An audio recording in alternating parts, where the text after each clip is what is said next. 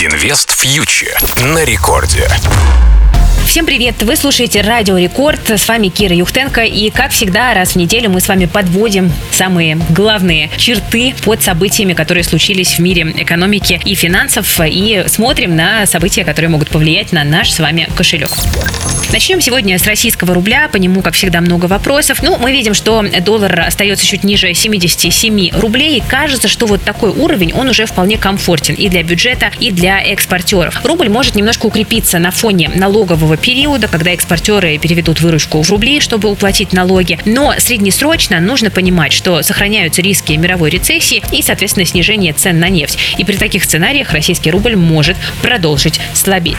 Для российского фондового рынка неделя вышла довольно хорошей. Индекс Мосбиржи прибавил чуть более 3%. Растет нефтегазовый сектор и, конечно же, растет Сбер, который порадовал инвесторов рекомендацией рекордных дивидендов в 25 рублей на акцию. Мы видим, что инвесторы на российском рынке не боятся финансового кризиса. На Западе продолжают сохранять позитив и закупаться перед дивидендными отсечками компаний. А вот в США ситуация поинтереснее. Там индекс S&P 500 все-таки испугался банковского кризиса, но мы видим, что просадки довольно быстро откупаются, и рынок по факту остается в боковике.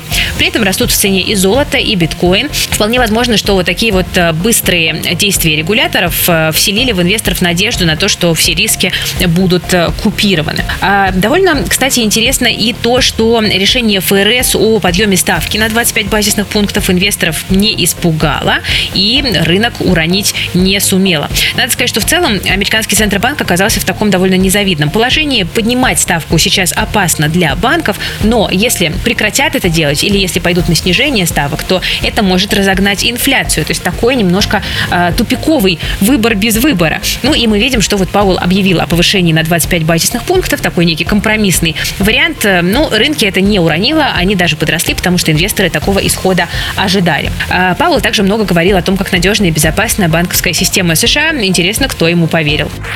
На российском рынке из важных событий я бы отметила, конечно, приезд Си Цзиньпиня в Москву. Лидеры стран подписали множество соглашений о сотрудничестве, договорились о росте экспорта российского сырья и продовольствия. Еще и «Силу Сибири-2» скоро обещают запустить. Ну, а если говорить о э, кризисе и о том, как он развивается, то он, собственно, развивается, потому что мы видим, что новым сюрпризом в драме банковских проблем стал Deutsche Bank. Сейчас его называют еще одним проблемным банком в Европе наравне с Credit Suisse. Дефолтные свопы почти удвоились в цене, и инвесторы опасаются, что банк столкнется с теми же проблемами, что и швейцарский Credit Suisse. Ну а ситуация опасная. Банк и правда крупный, он входит в топ-30 важнейших финансовых учреждений мира. Если проблемы начнутся и у Deutsche Bank, значит эффект домино действительно запустился.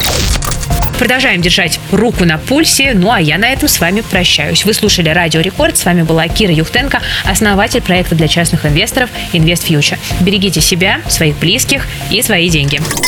Инвест Фьючер на Радио Рекорд.